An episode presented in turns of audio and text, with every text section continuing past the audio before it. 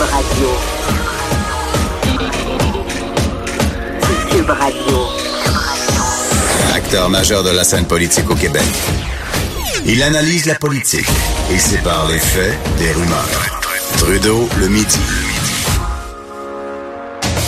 Ah, vous êtes dans l'émission de Trudeau le midi.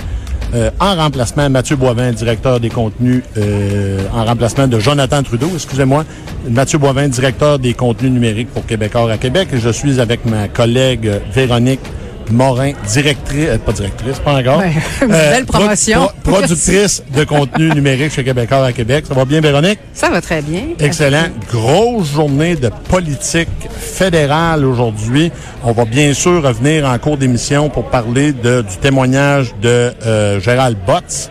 euh, à, à Ottawa, ça c'est clair qu'aujourd'hui l'affaire SNC à Lavalin, on va vous en parler en cours d'émission.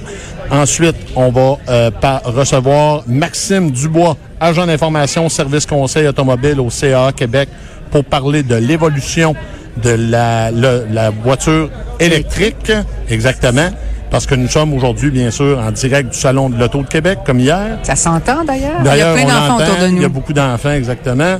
Euh, et en fermeture euh, d'émission, euh, oh, excusez-moi, je me suis trompé. Non, non, Et- avant, on va recevoir Denis Anger. oui, Denis Anger, Historien. voilà, historien, pour parler de l'histoire de SNC-Lavalin, parce que cette immense firme-là qui est le- dans les médias Le aujourd'hui, le fleuron québécois, donc Denis Anger sera là pour parler de euh, l'é- l'évolution de l'histoire d'SNC-Lavalin. Et en ouverture, Véronique, on reçoit euh, Guy Saint-Jacques, ancien ambassadeur du Canada en Chine, pour parler d'un autre dossier de politique fédérale très important aujourd'hui. C'est le, dossier Huawei. Monsieur Saint-Jacques, vous êtes avec nous? Oui, euh, bonjour M. Boi- Boivin, bonjour Mme Morin. Bonjour, Bonjour. Saint-Jacques. Bonjour. Merci d'être là. Euh, premièrement, avant d'aller dans le vif du sujet, parce qu'aujourd'hui, c'est il y a une, euh, une première euh, date, de, il y a une première audition pour l'ex- l'extradition. Pourriez-vous nous dire, euh, peut-être faire un genre de résumé, pourquoi le Canada est pris aujourd'hui dans, ce, dans cette situation-là avec cette immense firme euh, internationale chinoise? Oui. Bien, je dirais que tout ça fait partie de la euh, grande guerre commerciale qui a cours actuellement entre les États-Unis et la Chine, qui a commencé euh, l'an passé par l'imposition de tarifs de la part du président Trump. Et euh, ensuite, il y a eu d'autres révélations sur le plan de la sécurité où M. Trump disait que la compagnie Huawei, que son équipement présentait des risques et donc il, y a, il y a eu une décision qui a été prise aux, États-Unis interdisant l'utilisation de tel équipement dans tout l'appareil gouvernemental américain, puis aussi des pressions sur les alliés pour qu'ils fassent la même chose en disant il y a trop de risques euh, de sécurité. Et bien sûr, la, la réaction de la Chine, euh, ça en a été une euh, d'inquiétude parce qu'ils se sont dit euh, Huawei, c'est un de nos fleurons. On veut en fait euh, reproduire euh, le succès qu'ils ont sur la scène internationale dans d'autres domaines. Et puis là, si les Américains commencent à nous mettre des bâtons dans les roues, on ne sera pas capable de, de- de procéder autant qu'on voulait. Et puis, euh, ajouter à ça les sanctions américaines contre euh, l'Iran, puis la surveillance qu'ils exercent pour essayer d'attraper les compagnies qui contreviendraient à ces sanctions-là. Et ça nous amène au 1er décembre. euh, les Américains euh, apprennent que Mme Mang va transiter par euh, Vancouver en route vers le, Mexique. Et euh, ils utilisent le, mandat d'extradition qui existe entre les, les deux pays pour nous demander euh, qu'elle soit arrêtée lors de son passage à Vancouver. Et c'est ce qui a été fait. Et dans les jours qui ont suivi, naturellement, la Chine tout de suite a protesté puis a accusé le Canada d'être le, le valet des Américains puis de faire euh, euh, job de bras pour, pour eux. Et euh, ils nous ont dit relâchez-la parce que sinon il va y avoir des représailles. Puis là, on a, on- je pense que l'ambassade, l'ambassade a essayé de leur expliquer, écoutez, le- un, un traité d'extradition, c'est très formel. Il faut satisfaire les conditions. On peut pas, euh, quand on a une requête, on est obligé euh, de la satisfaire. Et puis, il faut laisser le processus légal euh, suivre son cours. Puis, euh, quand les Chinois parlaient de représailles, ben, on a vu le 10 décembre qu'est-ce qu'ils voulaient dire par ça, parce que c'est euh, ce jour-là qu'ils ont arrêté euh, deux Canadiens, euh, Michael Spaver et, Michael Kovrig. Kovrig, c'est un ancien diplomate avec qui j'ai travaillé, moi, à Pékin, quand j'étais ambassadeur. J'ai travaillé avec lui de 2014 à 2016, puis à la fin de son séjour, il m'avait dit qu'il aimait beaucoup la Chine, puis qu'il voulait rester. Ça, je lui avais dit, ben écoute, prends un congé sans sol, puis euh, éventuellement, il s'est retrouvé avec euh, cette ONG, là, International Crisis Group, qui l'a emmené à, continuer d'aller en Chine régulièrement. Et puis, euh, donc, là, maintenant, on se retrouve dans cette situation-là où la Chine continue de nous faire des menaces, puis qui, qui exigent tout le temps qu'on la, la, retourne là-bas. Le, dernier élément, qui est survenu, c'est que vous avez vu lundi, la Chine a révélé des informations à l'effet que M. Spaver aurait donné des renseignements secrets à M. Kovrig, et donc ça confirme que M. Kovrig était impliqué dans des activités d'espionnage. Là-dessus, moi, je trouve ça euh, très peu crédible, puis je pense qu'ils ont choisi le moment de révéler cette information-là euh, parce qu'il savait qu'aujourd'hui, euh, il va y avoir la première comparution de, de Mme Mang à Vancouver. Et donc, c'est ça, c'est pour mettre de la pression encore plus sur le Canada. Bon, là, on en est juste au début, hein, de, euh, et ça peut durer très, très, très longtemps, des mois, voire même des années, euh, cette, ces procédures d'extradition. Qu'est-ce qui arrive? On parle peut-être d'une possible entente entre la Chine et les États-Unis. Qu'est-ce qui arriverait à ce moment-là avec le Canada? Est-ce que... Oui. Est-ce que... Oui.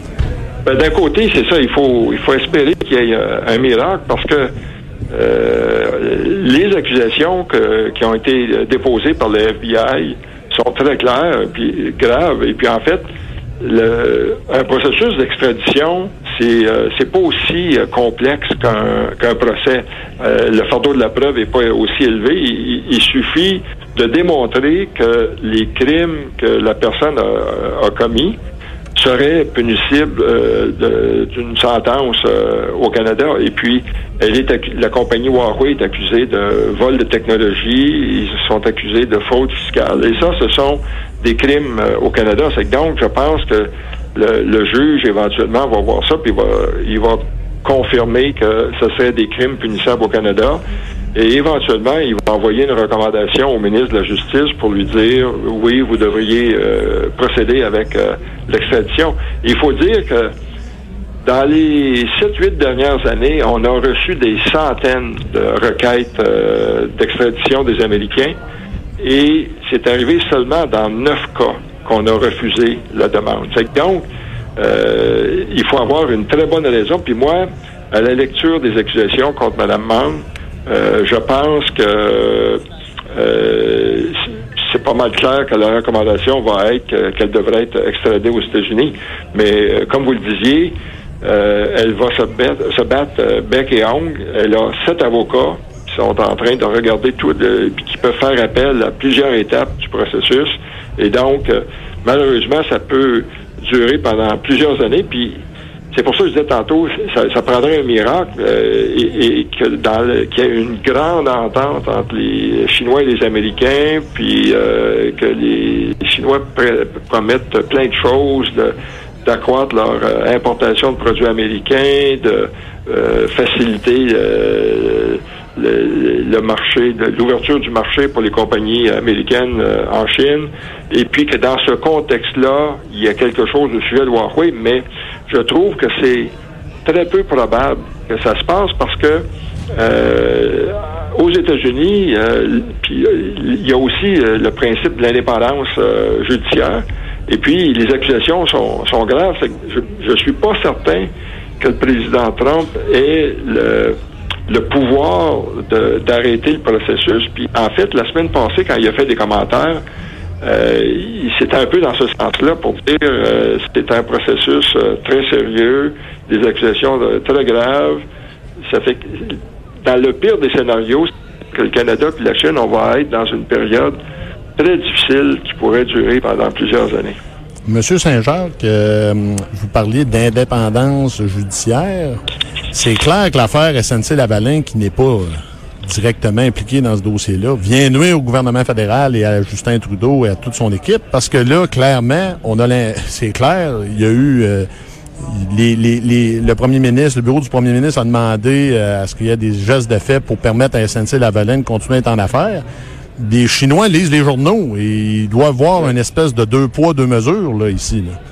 Ben, c'est sûr qu'ils ont utilisé ça. Euh, d'ailleurs, il y a eu un porte-parole du ministère chinois des Affaires étrangères qui, en a parlé euh, à la fin de la semaine passée.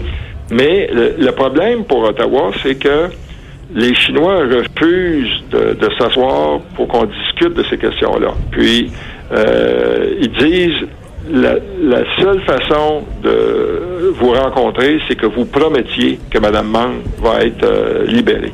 Bien sûr, on, on peut pas... C'est difficile de négocier dans ce temps-là. Là. C'est ça.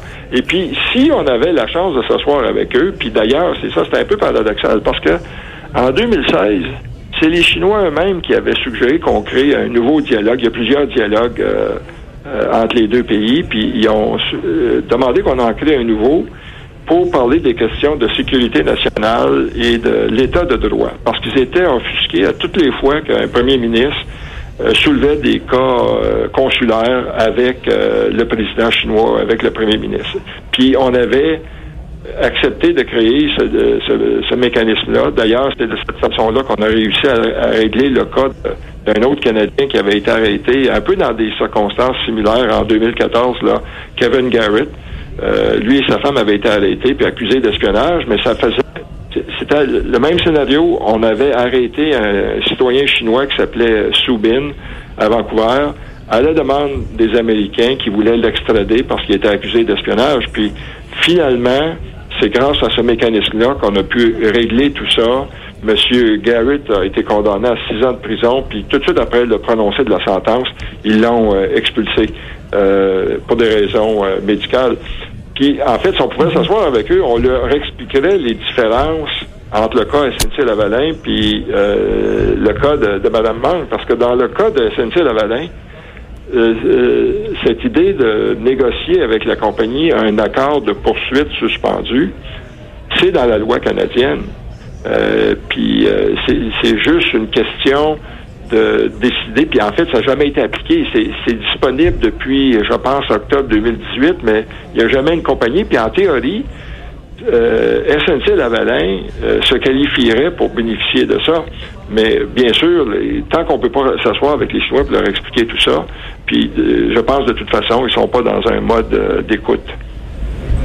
Et là, pendant ce temps-là, on a nos deux diplomates, ex-diplomates canadiens qui sont emprisonnés. Est-ce qu'est-ce qui qui risque quoi là-bas? C'est inquiétant, là. C'est.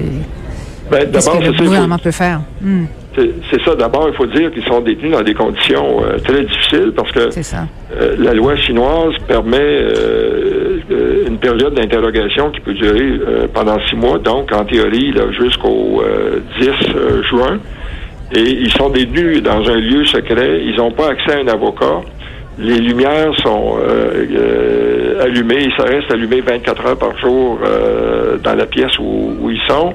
Il y a toujours une personne dans la pièce, même quand ils vont à la toilette, il faut que la, porte reste ouverte, c'est qu'aucune intimité. Puis, qui est plus dommageable, c'est qu'ils sont soumis à de longues séances d'interrogation chaque jour. tout ça est filmé, puis ils essaient donc de créer une atmosphère où il y a tellement de pression que la personne va craquer puis admettre n'importe quoi. Puis je présume que l'information qui a été révélée lundi, ça fait suite à l'interrogation de M. Spaver, puis a dû révéler, oui, j'ai rencontré Kovic, puis je lui ai parlé de qu'est-ce qui se passait euh, en Corée du Nord. Puis selon la loi chinoise, c'est très facile de trouver quelqu'un coupable d'espionnage. il y avait eu une pauvre citoyenne chinoise qui a été condamnée euh, pour des, euh, des fins d'espionnage parce qu'elle avait envoyé à l'étranger des découpures de presse les Chinois disaient ah euh, c'était pour aider une puissance étrangère, c'était de l'espionnage, puis euh, elle s'est retrouvée en mhm. prison.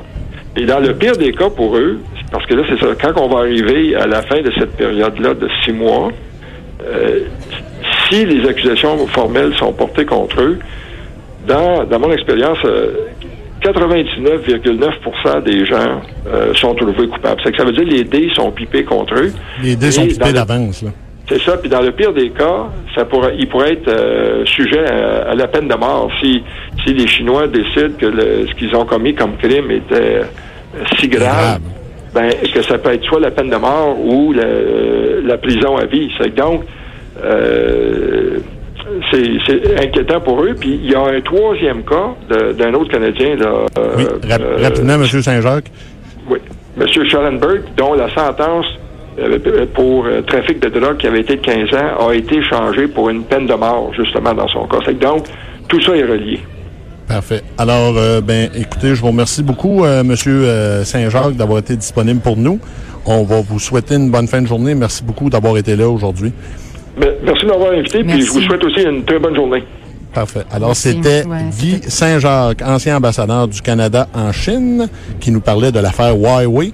Et euh, on va prendre une petite pause sonore et on va recevoir, on vous présente ensuite notre prochain invité.